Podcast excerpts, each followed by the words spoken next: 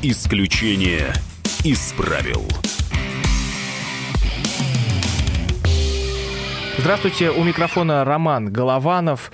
С нами на связи журналист Максим Шевченко. И э, у нас в гостях, но тоже по телефону, отец Андрей Ткачев. Мы начинаем с, наверное, главной трагедии последних лет. Это пожар в Нотр-Дам-де-Пари. Это сгорел собор Парижской Богоматери. Это ужасная трагедия. Молилась вся Франция, и мы вместе с ней.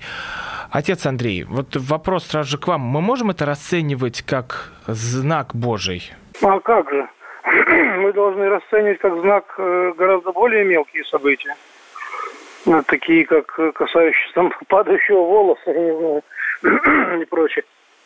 Это все подсчитано, это то есть случай, случай не царствует в мире. Конечно, это знак. Э, я думаю, это даже не, не, не, не знак, это какой-то реквием. Это такое, знаете, это, это все очень зловещее все.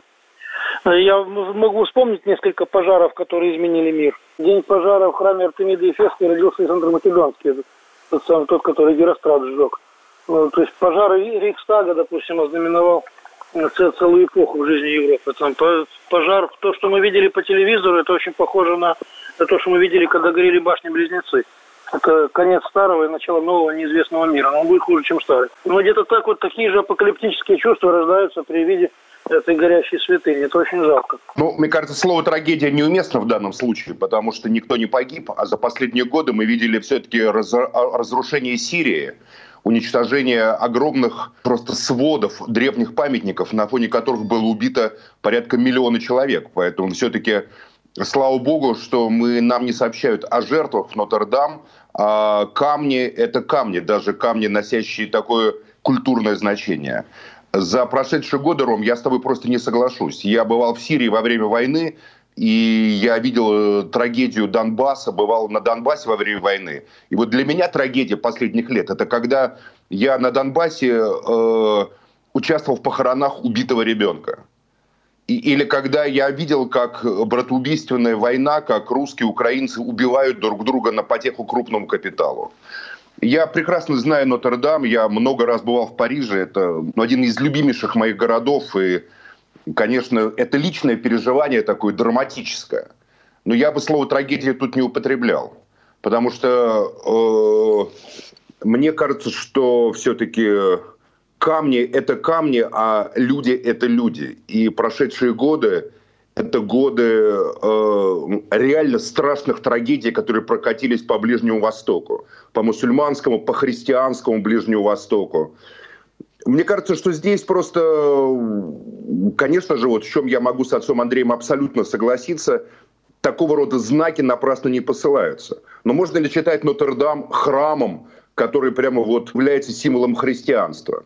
Да, честно говоря, э, я бы с этим не согласился толпы туристов в шортах, там, в майках ходят, понимаете ли. Э, Нотр-Дам находится в государственной собственности. По-моему, католическая церковь заключила соглашение с французским государством. История собора тоже неоднозначна. В XIX веке его, его вообще хотели сломать, и Виктор Гюго написал свой великий роман именно для того, чтобы защитить Нотр-Дам и обратить внимание на него как на культурную ценность.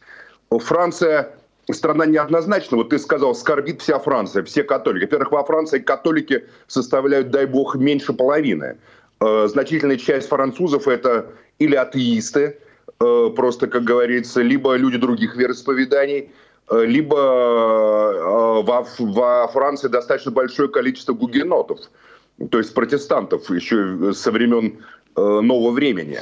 Поэтому культурный шок, да, безусловно, нам всем жалко видеть, как горит то, что является для нас столь же привычным, как, я не знаю, там, любимые книги э, в нашей детской, как воспоминания детства. Но за эти годы мы видели гораздо более страшные события, которые связаны с гибелью людей, с гибелью детей, и поэтому я думаю, что всем миром мы Нотр-Дам восстановим, а вот жизнь человека восстановить невозможно. Отец Андрей, вы согласны? Нет, ну, конечно, если брать, э, расширять палитру, так сказать, э, масштаб оценки, вписывать его в контекст происходящего, ну, конечно, до, до того, как он сгорел, то, конечно, настолько отношением к нему. То есть я поинтересовался, там по три месяца служится каждый день, а в воскресенье пять месяцев, и их возглавляет архиепископ Парижа. Но, тем не менее, по ощущениям, которые у меня тоже были, когда я был в столице Франции, это издевательство над святыней. И помню еще, когда покойный Иоанн Павел II приезжал во Францию, а Франция когда-то отличалась таким именем стар... любимой дочери католической церкви, так, так ее именовали. Была страна великой веры. Там сегодня на Украине сожгли храм ночью. Действующий православный храм, и никаких криков, воплей э, значит, не, не совершается, потому что э, я вчера слушал реакцию культурного сообщества, и я понял, что храм, храм, конечно, сгорел недаром, потому что кричат о том, что сгорело э, культовое узнаваемое сооружение, 14 миллионов туристов в год, значит, э, э, визитная карточка Парижа, но о доме молитвы никто ничего не сказал. И какой-то человек, уважаемый, говорит, боже, сейчас все пропадет, там шпиль упал, купол упал, давайте молиться, давайте молиться случаю, фортуне, давайте молиться природе, я даже не знаю кому, говорит, он будем молиться, чтобы храм хоть немножко сохранился. Вот люди перестали молиться живому Богу, которому и строились, собственно, эти храмы. Стали молиться фортуне, стали молиться природе, но эти молитвы, конечно, стоят очень дешево. Я вот что хотел бы добавить. В Европе во Франции 100%, а частично в Италии, частично в Германии и в Северной Европе больше, мне кажется. Скандинавия, Дания. Там э, опустевшие без прихожан храмы, вот уже последние 10, может быть, больше лет, э, перепрофилируют в автомойки, бары, э, маленькие отели, значит, спортивные клубы, то есть здания. Происходит какая-то дичь такая, значит, старые 15, 16, 17 века храмы – Э, превращаются, то есть дают приют в своих стенах любителям значит, вина, например, там, или ремонтирующим машину людям. Ну вот в начале, в начале 19 века Нотр-Дам тоже хотели сломать, велись дискуссии о том, что он типа вот является пережитком прошлого там и так Нет, далее. Его, его хотел сломать Робеспьер первым. Нет, но Робеспьер по политическим мотивам, батюшка, Робеспьер хотя бы понять можно. Робеспьер там говорил, это символ, э, допустим, значит, тирании, да? Тирании, он да, предложил да, Парижу выкупить Нотр-Дам. Говорит, или конвент его ломает, либо вы выкупаете. Париж выкупил. А в начале 19-го хотели сломать по беспределу буржуазному. Просто типа, ну, какая-то рухлядь стоит, лучше лучше на ее месте поставить там что-то, не, не знаю, там, бар ну, какой-нибудь или да, еще что-нибудь. Ну, слушайте, ну, Гюго об этом и писал. Гюго писал, да, что конечно, храмы, да, да. Гюго писал, что храмы разрушаются э, революциями раз, временем два и буржуазией три. Да, ну, абсолютно безбожная, точно. Безбожная буржуазия разрушает храмы, в которых она больше не молится, ради того, чтобы спасти место для своих экономических проектов. То есть это, конечно, то есть процесс безбожия сжег Нотр-Дам, я так понимаю. Процесс обезбоживания Европы. Вот та искра, которая сожгла Нотр-Дам. Э, ну и плакать о нем, конечно, это лицемерные слезы, мне кажется. Это, это крокодиловые лицемерные слезы, э, потому что храмы строятся, чтобы в них молились. А там, где, значит, начинается туристический поток и зарабатывание денег, и все, все остальные прочие вещи, как бы к молитве не относящиеся, там храм уже сгорел. Был такой великий философ французский Жан Бодрияр, который написал свою великую работу «Смерть и символический обмен», он э, писал о том, что э, сначала э, шла революция в XIX веке, революция разрушения очевидного, то есть когда вот храм был храмом, это очевидная вещь, то, о чем говорит отец Андрей, да? Храм должен быть храмом. Но в XIX веке, в буржуазной революции, я не говорю, что это плохо или хорошо, это просто была объективная реальность, люди стали во всем искать иные смыслы и назначать эти смыслы. Вот революция модерна была революциями смыслов, да? А революция постмодерна, когда на смену э, смысла приходит революция разрушения смысла. И вот в каком-то смысле пожар Нотр-Дам соответствует философии Жана Бодрияра, потому что Нотр-Дам был смыслом такого общества потребления. Э, культура, туризм. На самом деле о нем мало кто говорил, как именно о католической церкви. Хотя, конечно, надо признать, и отец Андрей совершенно прав, там и архиепископ парижский служил и так далее, но священнослужители там касались какими-то актерами, которые просто на потеху заходящей туда постоянно толпе осуществляют там какую-то такую странную функцию на сцене. Вот мне это всегда поражало в Нотр-Дам и э, в других э, католических храмах Европы. Я помню, в моей юности, когда я странствовал по, по Европе в начале 90-х, жизнь занесла меня в Реймс.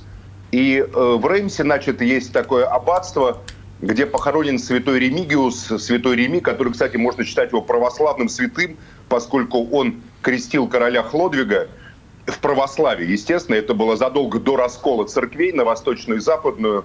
И поэтому я там, меня тогда поразило в начале 90-х, как там ходят в шортах, э, фотографируются. Я перелез, помню, через ограду, подошел к раке святого Ремигиуса, молился ему, даже Акапис сочинил какой-то, целовал его. Полицейские ко мне подошли, встали, но не тронули меня. Там народ вежливый. И потом, когда я обратно возвращался автостопом в Россию, святой Ремигиус мне помог, могу сказать. У меня был там тяжелый ночью, я в Германии оказался в таком месте, где не было машин. И ну, вдруг останавливается машина, там сидит католический священник молодой, который ехал там, я как сейчас помню, от одной женщины, у которой он принимал роды три дня. Такие есть прекрасные католические тоже священники, как и наши православные. Ну, вообще есть такие люди замечательные, конечно, в каждой конфессии. И он меня привез к себе ночевать, и его храм оказался храмом святого Ремигиуса, или по-французски Сан-Реми.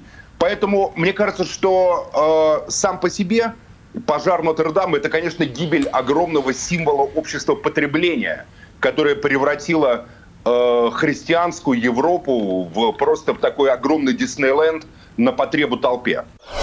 Продолжение через несколько минут. Будьте всегда в курсе событий. Установите на свой смартфон приложение «Радио Комсомольская правда». Слушайте в любой точке мира. Актуальные новости, эксклюзивные интервью, профессиональные комментарии. Доступны версии для iOS и Android. Радио «Комсомольская правда». В вашем мобильном. Исключение из правил. Здравствуйте, у микрофона Роман Голованов. С нами на связи журналист Максим Шевченко. И э, у нас в гостях, но тоже по телефону отец Андрей Ткачев. Сгорел собор Парижской Богоматери. И очень много таких вот странных комментариев сыпалось в эту ночь. Например, а, Ксения Собчак пишет, ну кто нагрешил, хоть крысы, коих там развелось великое множество, поджарятся. Или есть такой политолог, который у нас вел программу, Никита Исаев, который говорит, вот, красиво горит, Европа сбрасывает шкуру средневековья. Отец Андрей, как вот на это все реагировать? Ну, это обратная сторона свободы слова. То есть от ветра головы своей каждый имеет право э, высказаться, так сказать, в современных условиях. Если мы в этой свободе слова будем реагировать на каждый, так сказать, членораздельный, но, не, но бессмысленный звук, то у нас не хватит сердца. Э, ну, вообще, да, конечно, это, понимаете, если, если это было сердце Парижа, то сердце сгорело. Э, и действительно я согласен с тем, что это превращение христианства в Диснейленд не могло быть оставлено Богом навсегда как нечто нормальное. То есть это, это рука Божия. Да, святыни отбираются у тех, кто святынь недостоин. Но на материале российской истории мы это знаем очень хорошо. Э, мы, мы очень много потеряли в свое время, выпустили из рук и потеряли частично безвозвратно, частично с возвратом. Поэтому, да, Европа, Европа теряет не, не средневековый облик, Европа теряет свою природную сущность, она теряет саму себя. А, э, когда, когда Европа потеряет свои глубинные метафизические основания, вот это вот усыновление Богу, Э, тогда, поверьте, исчезнут и круассаны.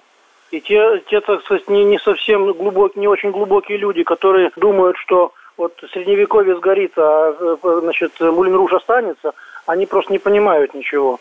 Э, когда корни подрублены, не, не ищите ягодок, там все исчезнет. Исчезнет все, и это будет очень неприятно. Вот об этом, собственно, эта апокалиптика, собственно, такая очевидная, она и заставляет тревожиться. То есть жалко. Жалко смотреть на уже не на закат Европы, а на, на, на погребальный костер. Собственно, Европа же знала массовое разрушение древних католических святынь. Я напомню, что в годы Великой э, э, войны, которая для нас Великая Отечественная, для европейцев Вторая мировая, были разрушены древнейшие соборы Германии, э, Италии и Франции. Беспощадно бомбила... Да, англо-американская авиация бомбила Кёльнский собор, допустим, который, по-моему, 600 лет строился. И я вот в Кёльне, Нюрнберг, Гамбург, бои вокруг Монте-Кассино, это на юге Италии, древнейший был такой собор, который был просто уничтожен целенаправленно британской авиацией. Я не хочу никого обвинять, война есть война, и, естественно, на войне жизнь солдата важнее, чем жизнь даже камней, на которых фрески Джота, за которыми прячется солдат. Тут это понятное дело. Но э, ужас э, разрушения культурных ценностей, которые Европа пережила в середине 20 века, начиная с Первой войны, когда немцы обстреливали тот же самый Реймский собор или собор в Амьене, которые тоже являются памятниками культуры, не сравним, конечно, с современным этим пожаром. Это пожар просто случайность. А тогда было целенаправленное уничтожение древних памятников. Допустим, э, союзники западные, кстати, это не делал Сталин, западные союзники целенаправленно сказали, что Германия должна быть решена своего прошлого, и поэтому уничтожались Э, древние культурные ценности не только Германии, но и Европы, которые к Гитлеру не имели никакого отношения. Просто целенаправленно, как Дрезден был уничтожен, просто это описано прекрасно Куртом Вон и Гутом в его, значит, этой бойне, в его книге знаменитой. Он был военнопленным в Дрездене во время этой бомбардировки. Поэтому, э, собственно говоря, говорить о том, что это прямо что-то такое необычное – ну, не приходится, наверное, все-таки. Но э, это феномен, который, конечно, стоит осмыслить. То, что вот вы сказали про знаки, это очень важно. Господь, конечно, посылает знаки людям, и важно эти знаки читать. Отец Андрей, спасибо большое, что вышли с нами на связь. Благодарю, что уделили нам время. С нами был отец Андрей Ткачев. Исключение из правил. Продолжаем эфир. У микрофона Роман Голованов. Э, по скайпу на связи журналист Максим Шевченко. И а, Анатолий Чубайс дал интервью «России-1», где ответил на главный вопрос, почему во всем в нашей стране виноват Чубайс. Ну, надо просто вспомнить, откуда взялась эта фраза. Эту фразу Ельцин не произносил, живой Ельцин. Эту фразу произнес кукольный Ельцин в э, сериале таком кукольном сатирическом «Куклы» который шел когда-то на НТВ, там была такая серия про Чечню, которая как бы очень шуточно показывала войну в Чечне, как они там все находятся в автобусе значит, заложниками, там Ельцин, Лебедь и так далее. И вот в конце стоит такой Ельцин посреди сгоревшего автобуса и говорит, во всем виноват Чубайс. А в реальности Ельцин отправил Чубайса в январе 96 года в отставку обвинив его в том, что 10% э, партии «Наш Дом России», мол, следствие его неправильной политики. Ну, было очевидно, что это не наказание Чубайса, а просто э, попытка убрать его из э, информационной повестки, потому что 96 год был год президентских выборов, и Чубайс совершенно справедливо всей страной воспринимался как инициатор и автор антинародных страшных реформ, нанесших жуткий удар по подавляющей части населения страны. Чубайс – это символ либерал-фашистского переворота, который отобрал э, жизнь, имущество, достоинство, работу у огромных масс советских людей и передал их в руки очень узкого слоя э, пронырливой, жуликоватой партноменклатуры, комсомольской номенклатуры, тех ловкачей, которые с помощью криминальных способов смогли стать богатеями и захватить народное хозяйство до реформ Чубайса, принадлежавших более-менее государству, которое теоретически э, до 92 года выступало, до 91 года выступало от имени народа. Чубайс – это символ перехода к такому наглому грабительскому капитализму, к принципу «подохнет ты сегодня, а я завтра».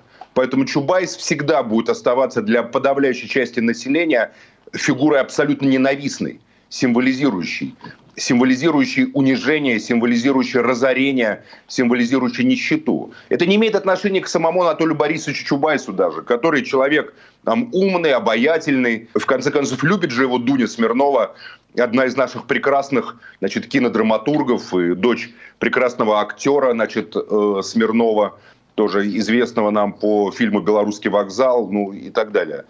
Но э, символический Чубайс – это как Нотр-Дам, понимаете? Вот он на... Только Нотр-Дам – это символ такого массового потребления культуры, а Чубайс – это символ э, массового уничтожения справедливости, массового уничтожения социального общества и социального государства. Поэтому, да, Чубайс виноват – Чубайс, но не он главный виноват. Чубайс это просто храбрый, смелый человек, который не боится идти на встречу, как говорится, толпе, Он же сказал, я как баба-яга, которую надо пинать. Ну да, но за бабой Ягой это стоит еще сонм чудовищ, которые реально отобрали все это которые реально разграбили огромную страну, которые реально по карманам своим рассовали наследие, создаваемое великим народом. Поэтому вот э, Чубайс виноват только в том, что он исполнил запрос вот этой э, криминальной группировки, которая называется правящей элитой. Макс Минарович, ну вот из того же интервью давайте послушаем кусочек э, Анатолия Чубайса, что он говорит про олигархов. Олигархический капитализм в России возникал, как, собственно говоря, он возник в Украине, как, собственно, он возник в ряде других стран, соседствующих с нами в 90 95-97 годах. В 97 году мы начали с ним драку. Первая большая драка с ним наша. Извините, моя. Эту драку мы сыграли в ничью. Нам морду набили, и мы морду набили. Мы Березовского выгнали из государственной власти. Они нам тоже нанесли серьезный ущерб. А дальше драка продолжилась. И завершилась она тем, что сегодня назовите мне фамилию одного бизнесмена, или двух, или пятерых, которые всерьез влияют на российскую государственную политику. Их нет. Это означает, что никакого олигархического капитализма в России нет. Это типичный журналистский штамп, не имеющий отношения к реальности. Я согласен с Анатолием Чубайсом. Он на самом деле боролся с Борисом Березовским. Это борьба собственно говоря, была таким э, на протяжении нескольких лет, в середине 90-х годов, красной нити внутри российской политики. Тогда Березовский победил временно. Ну, как победил? Он просто от, а, тогда отодвинул Чубайса. Чубайса невозможно было уничтожить, поскольку за его спиной стояли его американские хозяева которые, собственно говоря, сделали его таким смотрящим за приватизацию. Но Чубайс боролся э, на самом деле, он был представителем Э, несколько другой линии э, в таком криминальном капитализме. Если Березовский это был такой э, форцовщик, интеллектуал, и он считал, что вот такой набор таких сильных людей, которые получают свою собственность страну и потом ей распоряжаются, играют этой страной, что это, как говорится, и есть свобода такая большая. Чубайс выступал на стороне системного менеджмента и, и на стороне институтов. Если Березовский символизировал личность и личности тех, кто захватывал страну, то Чубайс, его мечтой было создать целый институт, целый сон, целую касту э, менеджеров, которые делают то же самое, что Березовский, но при этом они управляемы, они не являются яркими личностями, которые могут бросить вызов тому же самому Чубайсу. Ведь главная проблема Березовского была в том, что он не пресмыкался перед Чубайсом и не подчинялся той системе, которую создавал Чубайс. Естественно, Березовский, как и остальные олигархи, отвратителен. Но система, которую создавал Чубайс, она еще более отвратительна, может быть, даже или настолько же отвратительна, поскольку это, собственно, два гада российского капитализма, два чудовища российского капитализма. Продолжение через несколько минут. Машина времени! Она работает! Док, а ты уверен? Да! Посмотри сам! Но, док, это же просто радиоприемник. А чего ты ждал? Давай, включай дежавю! Вперед! В прошлое! Ностальгический удар от Михаила Антонова. Воспоминания о том, что мы бережно храним в памяти. Программа «Дежавю» по будням с 11 вечера в прямом эфире радио «Комсомольская правда».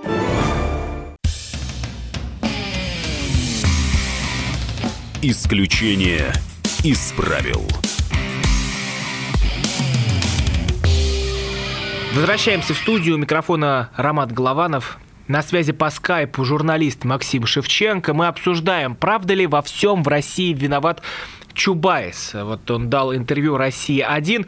И давайте послушаем, почему же Чубайс не входит в кремлевский список, так называемый санкционный список. Его мнение. Мне досталось в России за то, что я не попал в список, очень сильно. Ну, честно говоря, это как-то не сильно влияет на, на реальную нашу работу. Хотя, не знаю, я же там не был. Если бы я оказался, может быть, было бы трудно. Но если говорить объективно, там же черным по белому написан простой критерий. Попали российские предприниматели, у которых объем активов измеряется цифрой больше, чем 1 миллиард долларов. Я не являюсь таковым, поэтому я не мог там оказаться по определению. Либо государственные служащие, а я не являюсь государственным служащим. Ни по какому закону. В этом смысле просто сработала формальная логика, которая, конечно же, у нас все считали, все понятно, Чубай со своими дружками на Западе договорился, его там вычеркнули. Там так не бывает. Ну, если Чубай сказал, значит, так оно есть. Нет, просто Анатолий Борисович умный и не декларирует свои деньги, которые у, у него есть. Он прекрасно понимает, он на самом деле очень умный человек. Это у него не отнимешь. Очень умный. Он гораздо умнее тех новоришей, которые там заказывают себе жареных павлинов, там, не знаю, и э, танцы с голыми балеринами. Что так высмеял Пелевин в своем прекрасном романе «Generation P», когда он говорил там, надо снимать про Березовского, который расставил голых балерин на склоне, а сам с такими лихими, шальными от счастья глазами катается такой слалом между голыми балеринами, стоящими в виде значит, слаломных этих палочек таких.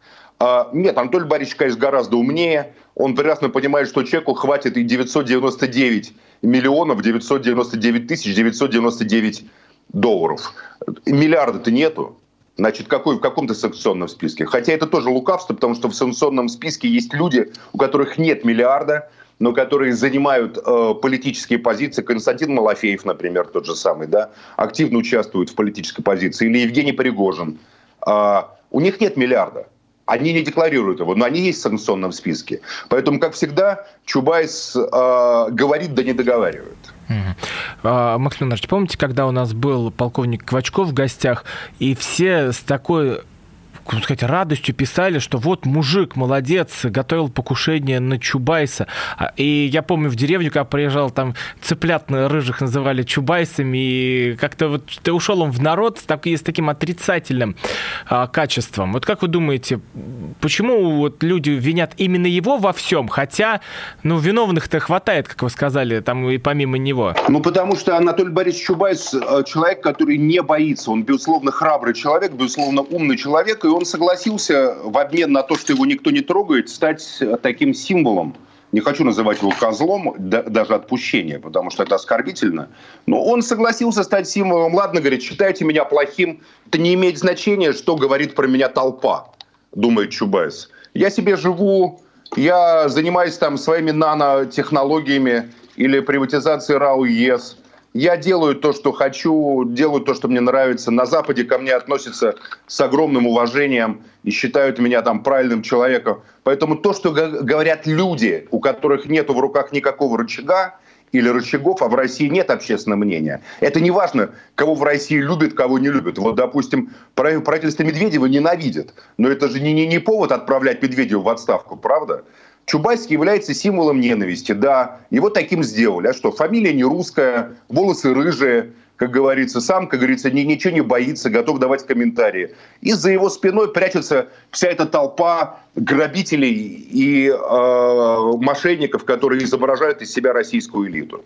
Чубайс вызывает уважение своей храбростью и своей наглостью. Он как это Остап Бендер – только достигшие очень-очень высоких таких, значит, зна значительных как бы управленческих позиций. Исключение из правил. Напоминаю, что у микрофона Роман Голованов, на связи по скайпу Максим Шевченко. Максим Иванович, вышел опрос, а, оценили роль Сталина наши люди, и по социологическим исследованиям Левада-центра более 70, 70% россиян убеждены, что Сталин сыграл положительную роль в жизни нашей страны. Как вы оцениваете эти цифры? Я оцениваю эти цифры как э, не про Сталина, а про современную власть. Дело в том, что люди же ведь не знают реального Сталина, не помнят реального Сталина и не могут знать. Даже те, кому в 45 году было 20 лет, сегодня им уже за 90, правда ведь, да? Вот 45 значит, 70, э, ну да, 94 года, собственно говоря. То есть, э, как бы живых Сталин умер в 53 году.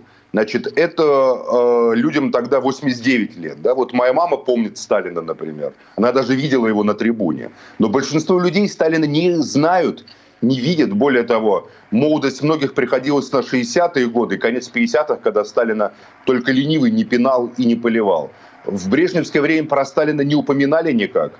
Но, правда, сняли несколько э, серий фильма «Освобождение», где фигурировал Сталин такой, как он запомнился. И, собственно, люди соотносят свое знание Сталина с фильмом «Освобождение». Другого Сталина они на экране не видели. Видели какие-то пародии на Сталина. Но это кто всерьез разве воспримет? Поэтому а это скорее референдум о недоверии к современной власти. Современная власть людьми ощущается как символ, как власть деградации, как власть, при которой когда-то была стабильная зарплата, стабильная пенсия, стабильные системы образования, здравоохранения. А сейчас все идет только хуже и хуже. Кто-то становится богаче и богаче, а большая часть населения живет хуже и хуже. И вот возникает миф, а при Сталине все было наоборот. Ну и на самом деле при Сталине многое было наоборот. При Сталине в 20-е годы это была страна с огромными массами неграмотного, такого грязного населения, жившего в соломенных избах. К 1941 году это стал уже советский народ, э, который сумел управлять танками, самолетами, высокой сложной техникой, создать экономику в ситуации нападения на нас страшного врага, превосходящего нас технологически и организационно. В 50-е годы сумел запустить там спутник и подготовить к полету человека в космос. То есть э, эпоха Сталина и последовавшая за ним по инерции там десятилетия, это эпоха постоянного подъема вверх, развития от простого к сложному. А современную эпоху люди видят наоборот, для себя, в развитии от сложного к простому, то есть эпоха деградации. Поэтому люди говорят «Сталин», Иными словами говоря, а современная эпоха – это эпоха деградации. Поэтому в этом смысле. А это не, не, не про реального Сталина, не про репрессии, не про борьбу с троцкизмом, не про ссылку народов, не про лагеря, не про то, что лес рубит, щепки летят, не про то, что тоже сопровождало ту эпоху социальной модернизации, которую мы ассоциируем со Сталином. Я сейчас читаю а, мнение историка Павел Пряников, и он пишет, что в России очень мало оправдательных приговоров, приговоров на судах. Их всего лишь 0,8. А при Сталине было от 11 до 13 процентов. Это верно. Это на самом деле так. Это на самом деле так. И очень многих людей оправдывали, очень многих людей амнистировали. А, и, вообще суды были не коррупционные. Да, эти суды часто руководствовались политической целесообразностью, особенно в 30-е годы и в 40-е. Что было, то было. Если была задача осудить врага народа, то этот враг народа, как ни крутись, был бы осужден, даже если он совсем и не враг народа. Но сейчас же действует совершенно по-другому. Сейчас люди знают, что судью можно подкупить, прокурора можно подкупить, э, следователю можно занести. Это невозможно было в сталинское время. Что касается принципа э, «закон суров, но он закон», то в сталинское время он, конечно, господствовал. И даже репрессии против врагов народа, так называемых, еще раз подчеркну, многие из которых не были никакими врагами народа, это был, конечно, вал такого энтузиазма репрессивного, революционного, который захлестывал, перехлестывал, просто, ну, который бывает в истории каждой молодой революционной нации, то даже эти репрессии можно оправдать идеологией государства. Идеология была такая, диктатура пролетариата, там железный кулак в интересах большинства против меньшинства, которое мешает большинству жить. Сурово? Да, сурово э, доктринерски, да, доктринерски, там с точки зрения какой-то даже религиозно, жестоко религиозно, инквизиционно, безусловно, это так. Но реально же в интересах подавляющего большинства, тоталитарное общество, да, в интересах большинства. А современное просто правосудие и прокуратура – это просто такие коррупционные системы, и все это прекрасно знают, что подаешь в суд, а судья выносит решение – не по партийной своей совести, потому что не, не знаю, каких там партий, может, Единой России, там есть ли совесть, это я не в курсе. Но судья выносит решение как начальство. Как начальство скажет. А какое начальство? Ну, какое-то. Я с этим неоднократно сталкивался. А, напоминаю, что у микрофона Роман Голованов, на связи по скайпу Максим Шевченко. Мы продолжим сразу после короткой паузы. Оставайтесь с нами. Исключение из правил.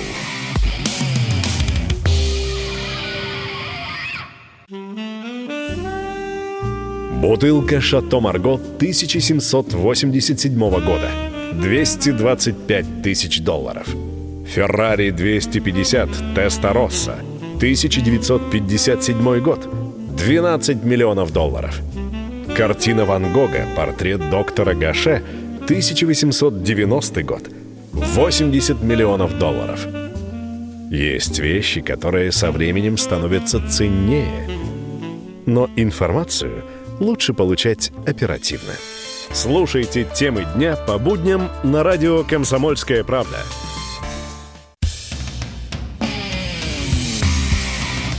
Исключение из правил.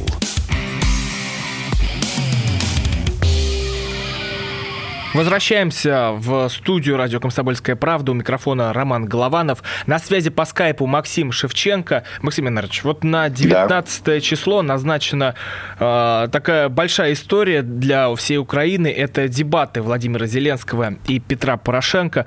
Вот давайте послушаем кусочек, как Зеленский вызвал на дебаты Порошенко. Звертаюсь до Петра Порошенко. Вы клич... Обращаюсь к Петру Порошенко. Вы зовете меня на дебаты. Мечтали, что я убегу, спрячусь. Нет, я это не вы в 2014 году.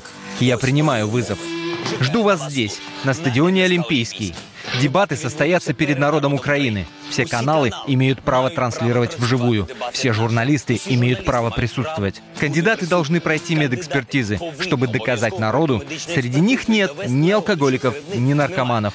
Украине нужен здоровый президент. Из уважения к третьих граждан страны вы должны объявить, что идете на дебаты не с быдлом, не с марионеткой Кремля или Коломойского, не с клоуном, не с ватником, а с кандидатом в президенты Владимиром Зеленским. Даю вам 24 часа. 24 години. Думай, де?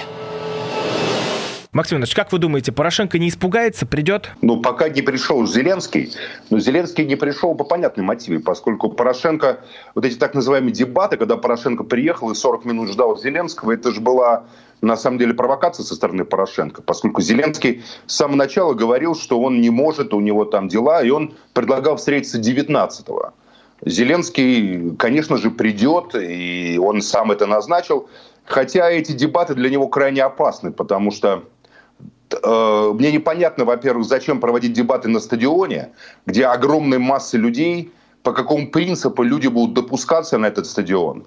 На сегодняшний день Порошенко контролирует Нацгвардию, контролирует все эти националистические батальоны. Если трибуны будут заполнены, допустим, врагами Зеленского, да, и, или трибуны будут заполнены значит, там, э, допустим, бойцами, подчиняющимися просто Порошенко, э, туда с Донбасса привезут. Я считаю, что дебаты на стадионе – это очень плохая мысль, крайне опасная, потому что что они сделают, если, допустим, толпа как бы в ажиотации, как бы в экстазе рванет на сцену, допустим, там, против там, предателя Зеленского, а его называют предателем, и разные лакеи, которые перебежали на Украину, Бабченко там или Муждабаев – просто который получает просто зарплату в порошенковских пропагандистских структурах, э, называет Зеленского агентом Москвы, что, на мой взгляд, абсолютно абсурдно, поскольку Зеленский так пародировал Владимира Путина, того же самого, в 95-м квартале, что, конечно, было бы странно предположить, что Москва может завербовать такого человека, который прямо, ну, скажем так, за гранью жесткости высказывался о Путине и о его личной жизни в своих сатирических программах. Но э, для Порошенко потеря власти – это очень серьезное событие. Не только для него, но и для всего пула вот этого националистической этой банды, олигархической банды, которая с ним связана. Я считаю, это ошибка. Дебаты надо проводить в телевизионной студии, транслировать на всю Украину, на весь мир, безусловно. Современные медиа это позволяют. А дебаты на стадионе – это с точки зрения безопасности крайне опасная вещь. Зеленский не сможет контролировать толпу, которая там заполнит этот значит, спортивный комплекс Али, Али, Олимпийский. Он окажется там в меньшинстве, ведь у него уже нет вооруженных сил, нет э, службы безопасности, которая могла бы конкурировать со службой безопасности Порошенко. Это фактически стрелка, криминальная стрелка, на которой, с одной стороны, приезжает матерый криминальный авторитет Порошенко, у которого снайперы, у которого там десятки бойцов с автоматами, а на другой стороне приезжает кандидат, некий такой интеллигент, который полез как бы в этот криминальный мир. Ну, у него, наверное, есть какая-то личная охрана но понятно, что они не справятся. Допустим, Порошенко скажет, вот у меня есть данные, что Зеленский это шпион Москвы, и я хочу его арестовать тут прямо в прямом эфире. И все. У Зеленского нет иммунитета даже. И что он сделает? будет арестован прямо там, например. Угу. А, но когда проходили вот эти вот псевдодебаты, устроенные Порошенко, он вел себя как минимум странно, пел там Ширлом, э, ты, ты же меня подманула, приплясывал, танцевал. Ти казала у неділю підем разом на дебати. Я прийшов, тебе нема. Підманула, підвела, ти ж мене підманула, ти ж мене підвела, ти ж мене молодого з ума розуму звела.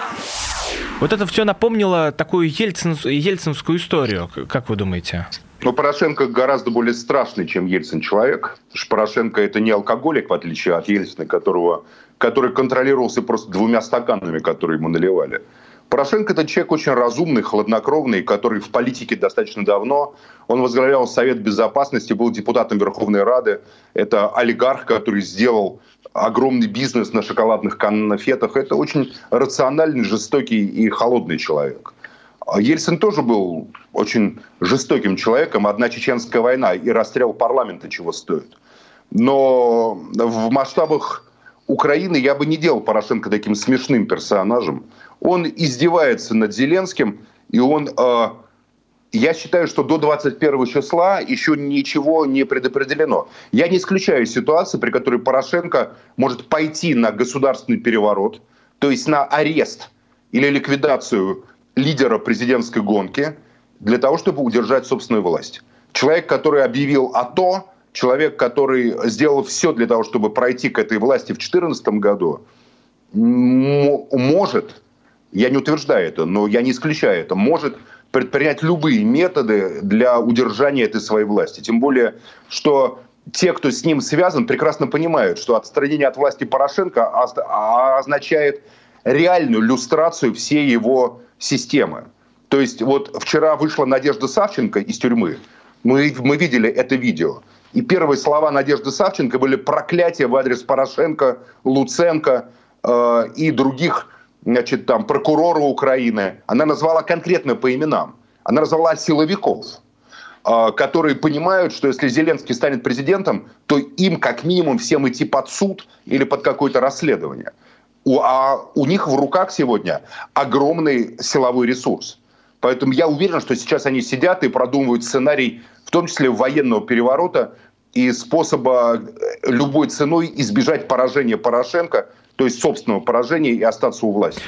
Максим Иванович, давайте послушаем мнение из Киева. Это украинский политолог Михаил Погребинский. Он э, дает свой прогноз на второй тур.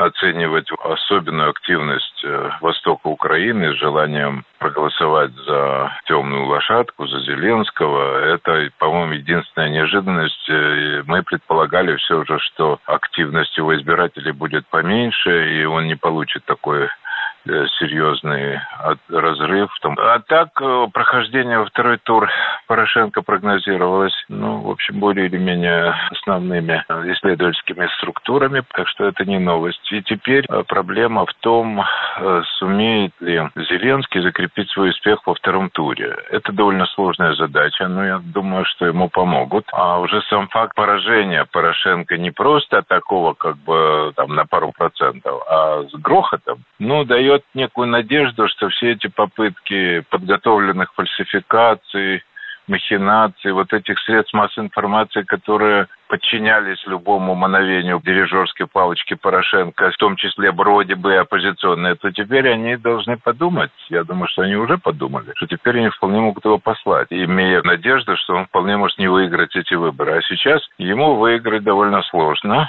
Но исключить это невозможно. Он предложил всем объединиться против Зеленского, и все будет зависеть от того, как сыграет команда Зеленского в эту игру. Максим Иванович, а вы верите, что э, Порошенко может э, победить во втором туре, потому что 70% украинцев выступают за Зеленского по социологическим опросам? Ну, я уже назвал единственный сценарий для победы для Порошенко – это провокация. И я считаю, что на стадионе может быть это провокация. Она может в любом виде. Он может сейчас достать документы, еще раз говорю, что Зеленский агент ФСБ, например. И просто его арестовать в прямом эфире, например. И кто что скажет? Люди выйдут на улицы? Может быть, выйдут. Но пока большинство силовиков, в том числе и фашистские батальоны, они на стороне Порошенко. И угроза есть. До 21 числа э, может быть все что угодно, хотя я очень уважаю Михаила Погребинского. Безусловно, он вызывает для у меня огромное доверие как исключительный знаток а, украинского политического пространства. Я всегда доверяю его анализу, но при всем при этом я знаю, с какой бандой э, приходится иметь дело. Украинский олигархат и Порошенко его яркий представитель, который создал все эти террористические организации, которым они так гордятся, э, которые с черно-красными знаменами маршируют по Киеву там с факелами. Это же все порошенковский электорат. Вот все эти фашистские радикальные группировки голосовали за Порошенко в первом туре. Для них Зеленский это еврей, для них Зеленский это либерал, для них Зеленский это растлитель Украины, агент Путина. Э, сама мысль, аккуратно высказанная Зеленским, о том, что он как бы готов разговаривать с Донецком с Луганском, для них ненавистно. Это реально нацистские банды. Я не исключаю, что они могут пойти на какой-то силовой способ силового нацистского Майдана, которым, безусловно, Порошенко воспользуется. Спасибо большое, что провели этот час вместе с нами. У микрофона был Роман Голованов, на связи по скайпу журналист Максим Шевченко. Всего доброго, до свидания. Исключение из правил.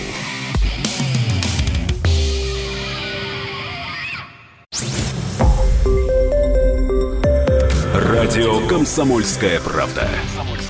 Более сотни городов вещания и многомиллионная аудитория. Ставрополь 105 и 7 FM. Эм. Севастополь 107 и 7 FM. Эм. Калининград 107 и 2 FM. Эм. Москва 97 и 2 FM. Слушаем всей страной.